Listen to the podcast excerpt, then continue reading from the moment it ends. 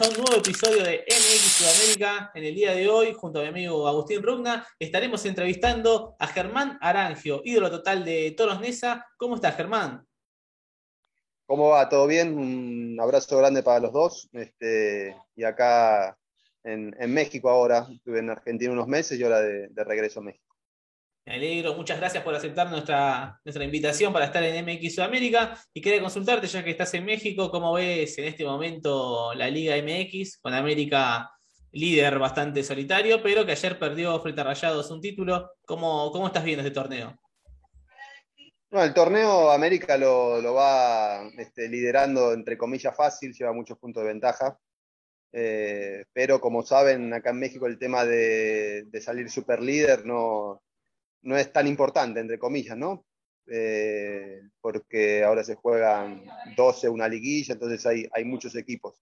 Y como decís, el hecho de que Monterrey le haya ganado ayer al, al América significa que para mí, eh, forma de ver el fútbol y para mi forma de ver la Liga Mexicana es, es muy competitiva. Y para consultarte un poco, ¿no? Eh, poniéndonos en, lo que fue tu carrera, me llamó la atención que llegaste muy, muy joven a. Me imagino que cómo comenzó todo en Racing. Eh, me parece que, no, si no estoy en lo correcto, me lo decís, fuiste parte de la operación de, Martín Villayonga.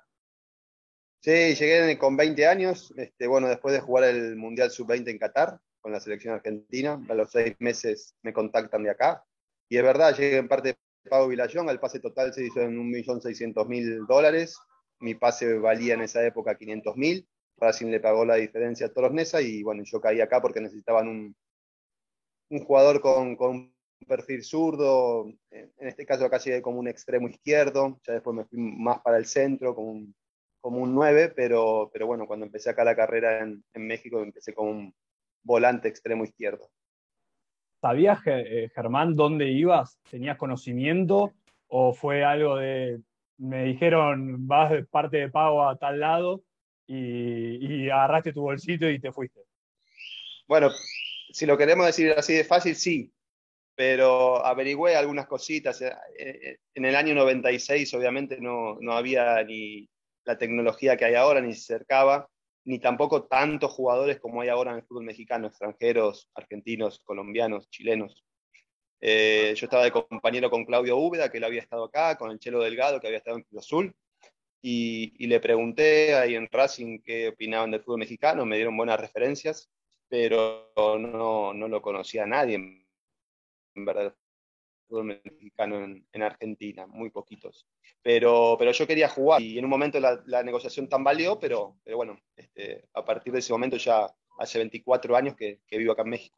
Era un momento complicado en Racing, ¿no? Me imagino, estaba de presidente creo que Juan de Estefano, pero bueno, no sé si ya sí, compañero del Turco García, y me imagino que era, que era un momento difícil de Racing. Bueno, escuchamos mucho acá las anécdotas del Turco, cuando decía que a Racing lo rebotaban todos los hoteles porque, porque no pagaba. Siempre, siempre. Bueno, yo fui fanático de Racing desde chiquito, desde que nací y me hicieron socio, y siempre Racing es, eh, fue, digamos, un equipo muy problemático. Eh, y cuando uno ya lo, eh, debuta en primera o empieza a convivir con el plantel de primera, bueno, hay muchas cosas. En esa época que yo me fui, bueno, estaba Juan de Estefano y después estuvo Lalín Otero, y bueno, después el tema de, de, que, de la desaparición y todo, pero siempre Racing fue un equipo de lucha, este, siempre con problemas, la, hinchada siempre cantando canciones de aunque gane, aunque pierda, este, bueno, entonces siempre fue así, pero creo que ahora está bastante ordenado el equipo. ¿Y cómo te recibieron en esa? Porque me imagino, vos pese a haber jugado en, las divisiones eh, juveniles de la selección argentina, estabas más acostumbrado seguramente a los viajes, a, conocer otros países, pero ¿cómo te recibió Nesa, que en ese momento ya estaba, ya estaba el turco y ya había, ya había un lindo plantel? No, bien, en cuanto a los jugadores me recibieron muy bien. Obviamente el, turco me abrió las puertas de su casa, también estaba Lusenhoff eh, y varios este, jugadores mexicanos que también me trataron bien. Eh, generalmente al extranjero lo, tratan muy bien eh, los jugadores y, la directiva. Obviamente que lo más importante es que rindas, ¿no? que hagas goles, en mi caso, que dé pase de gol, que corra, porque había que correr. Eh, y, bueno, ahí sí este, rendí, entonces se me hizo, entre comillas, más fácil a mí. Y en cuanto al país, la verdad, muy bien. Eh, al principio complicado porque me llevaban de una zona, de un hotel donde no, me, no estaba buena la zona, después me llevaron a esa que este, es una zona bastante caliente, digamos, de, gente muy humilde y trabajadora, pero que hay muchos, este, o, la, gente tiene prejuicios sobre, sobre Nesa, porque cuando uno va, va a Nesa no, no pasa nada, eh, pero, pero sí, eh, los primeros días fue de, acomodarse, también la comida, el picante, bueno, muchas cosas, pero me acomodé muy rápido y muy rápido entré en sintonía tanto con el equipo como con el país. Me imagino que... Perdón, perdón, Fede. Eh, ¿Cuántas bromas dentro del plantel de Picante tuviste? mil, bueno, mil. Este, era un plantel muy divertido. Obviamente estaba el turco que era eh, el líder de todas esas, como tú dices, como vos decís, bromas, pero los jugadores mexicanos también se prendían y era un plantel eh, que, los técnicos que llegaban o el que estaba cuando yo llegué daba mucha libertad. Eso no significa el, el tema del libertinaje, ¿no? Libertad para jugar, libertad eh, para entrenar, para hacer esas bromas que dices, pero los días del partido nosotros ganábamos. Entonces, eso era lo, bueno, ¿no? No que éramos todos un tiro al aire y el día del partido nos comíamos siete. No, al contrario, hacíamos siete nosotros, este, entonces nos dejaban esa, esa libertad. ¿Y crees que, que, ese plantel distendido y la buena, la buena energía y buena onda que había servía para después dentro de la cancha se den los resultados que se terminaron dando? Y más también cómo jugaba, cómo jugaba ese equipo. Porque era un equipo que que muy buen fútbol. Sí, sí, era un equipo muy gitano, eh, muy alegre, eh, de ganar o perder, ganar por goleada, perder por goleada. El primer torneo que yo llegué no empatamos, ganamos o perdíamos. Entonces, eh, sí, yo creo que sí, yo creo que sí es una conjunción muy buena. Eso de que dicen que en la cancha son 11 hermanos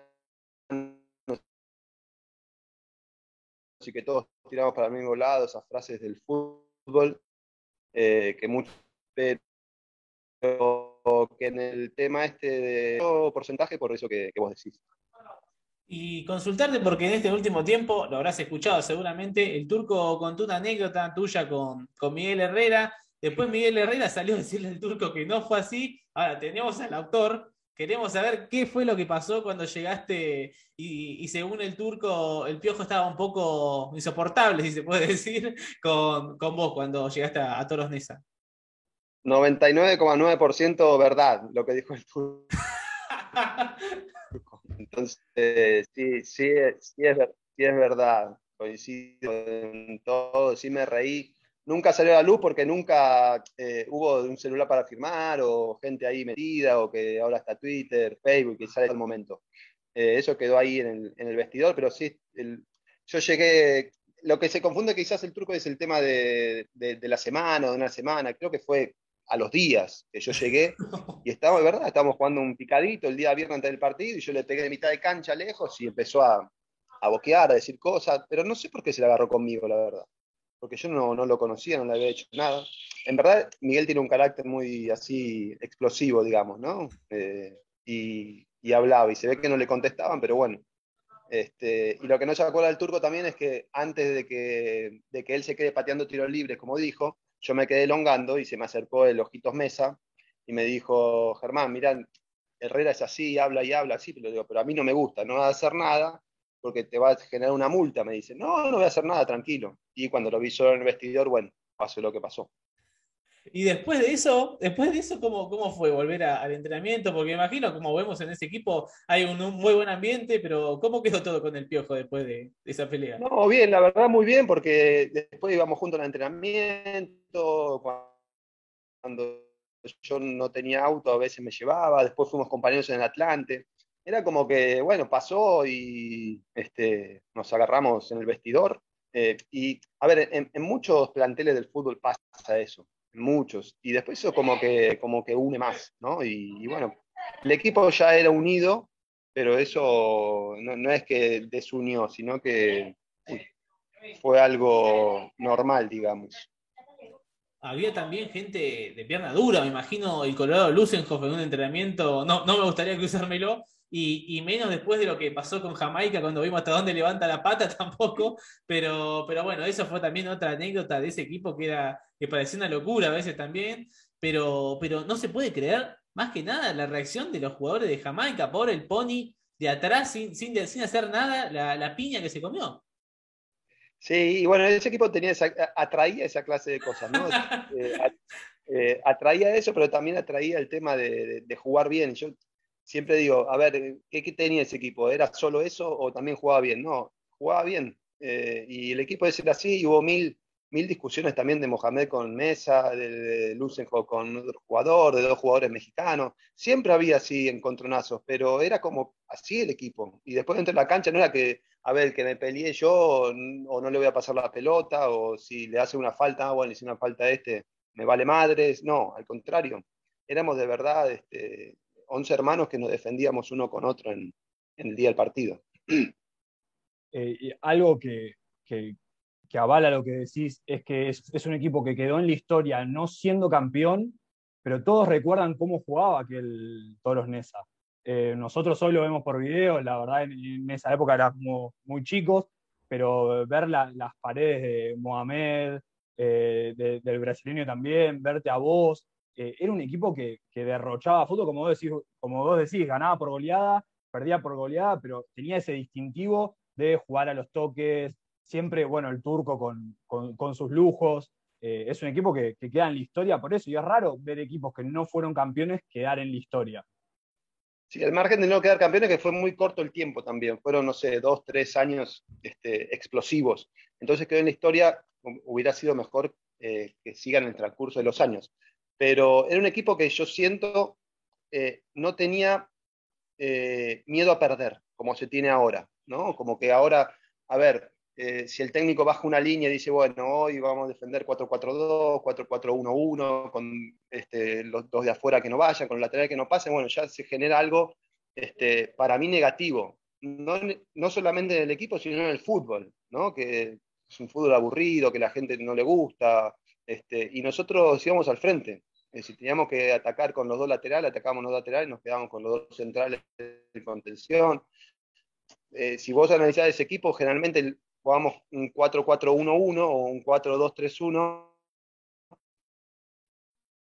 pero los dos volantes defensivos, generalmente uno pisaba siempre el área este, y hacía goles, eh, los, centrales hacían goles, eh, los laterales pasaban, entonces era como un equipo que no tenía este, miedo a perder, ¿no? Y, así hubiera sido bueno que perdure el tiempo, pero, pero bueno, quedó en la historia de, de cada persona por eso, porque iba al frente y la pegada que tenían todos, ¿no? Porque vos le pegabas muy bien de afuera del área. Teníamos al turco que también era un especialista, el Pony que también hacía acá golazo impresionante. El Pony nos decía acá, al turco mucho no le gustaba bajar, pero además corría como loco.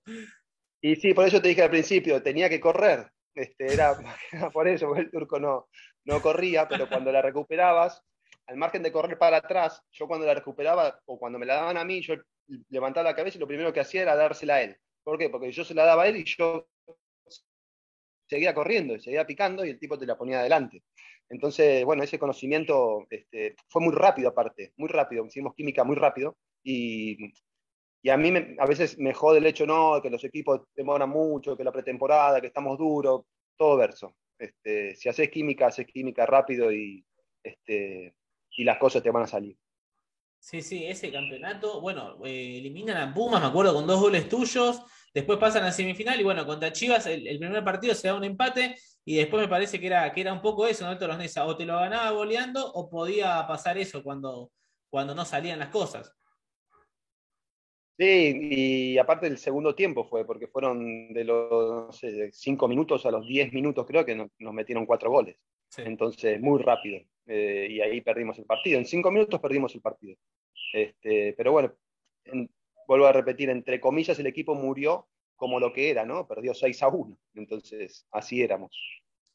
Y nosotros, que somos argentinos y que nos conocemos, el dueño del equipo que muchos hablamos, ¿no? que, le, faltó un poco, que quizás, no sé, aguantar el proyecto, eh, ¿cómo era? ¿Cómo era? ¿Cómo, cómo los trataba? ¿Y, por qué crees que, que Toros Nesa duró tan poquito? Porque encima, cuando vemos a veces el estadio, había, había mucha gente en Nesa.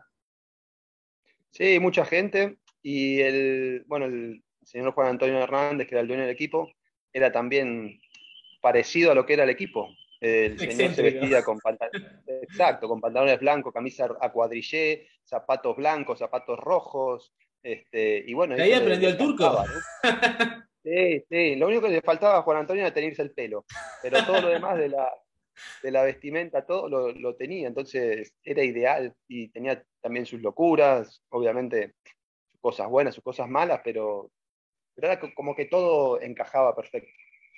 Sí, sí, sí. Y luego tu paso a Atlante, como decías, con, con el Piojo, ¿cómo, cómo catalogás ese paso por Atlante que también hiciste varios goles?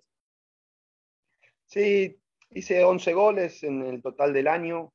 Eh, el segundo semestre no jugué, eh, jugué ocho partidos nomás, ya después no, no, no, no, me ponía el director técnico, en ese caso era La Puente. Eh, si tengo que hacer un análisis, ese año fue bastante negativo porque yo me hubiera eh, querido quedar en ese club porque estaba en primera división, porque estaba préstamo, porque en esa todavía seguían en Liga de Ascenso, digamos.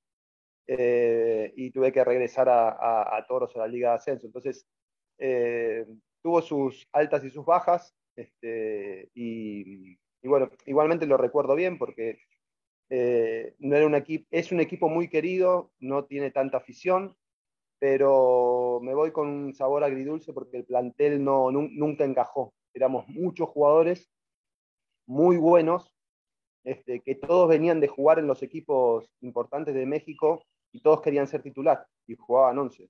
Y había como, no sé, 18 jugadores que en otro equipo jugaban. Y a veces esto genera este, muchas, como se dice acá, rencillas y, problemas.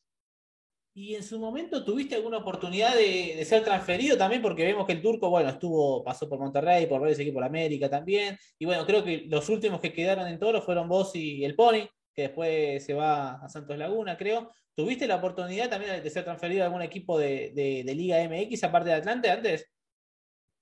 Sí, antes sí, pero mira, el, Pony, seis meses antes de, que el Toros descienda, se fue a, Santos.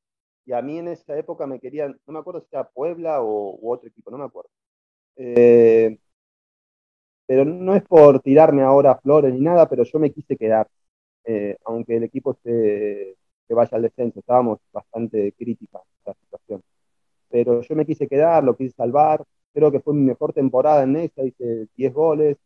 Entonces, este, yo quise no abandonar el barco, como te dije, ¿no? Y, bueno, aunque el equipo ya se ha ido al descenso, yo, estaba ahí. Y creo que eso es lo que hoy me valora la gente que se acuerda de ese equipo, que Arangio, Meneses, este, y eh, Rivera, algún otro jugador más, no se fueron y se quedaron hasta el final. Así pasó Germán Arangio por MX Sudamérica, la edición número 23. Hasta la próxima, amigos. Acuérdense de suscribirse, de activar la campanita. Nos vemos en la próxima entrevista de MX Sudamérica.